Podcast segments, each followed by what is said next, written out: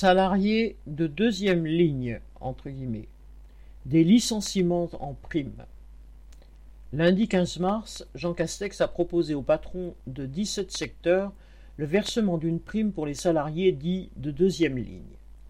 Comme la précédente prime Macron, obtenue après le mouvement des Gilets jaunes, cette prime sera délivrée au bon vouloir des patrons et pourra aller jusqu'à 1000 euros, voire exceptionnellement jusqu'à 2000.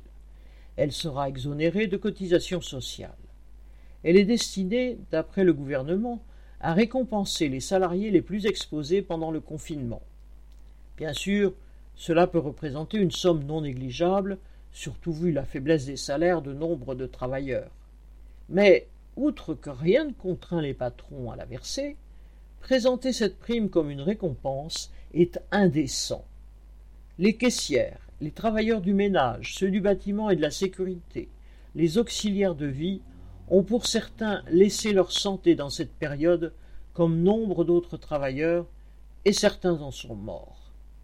Beaucoup sont allés travailler, la peur au ventre, sans aucune protection au tout début de la pandémie. Et pendant ce temps, la grande distribution, pour ne citer qu'elle, a non seulement réalisé des profits importants, mais a licencié massivement pour accroître sa marge bénéficiaire. Auchan a ainsi supprimé 1088 emplois en 2020.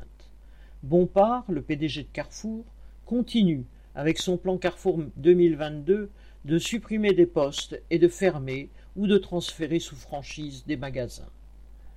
Agiter ainsi cette prime, c'est faire diversion. Le maintien des emplois et les véritables augmentations de salaire nécessaires aux travailleurs ne viendront pas de Macron-Castex. Il faudra les imposer. Alice Urbain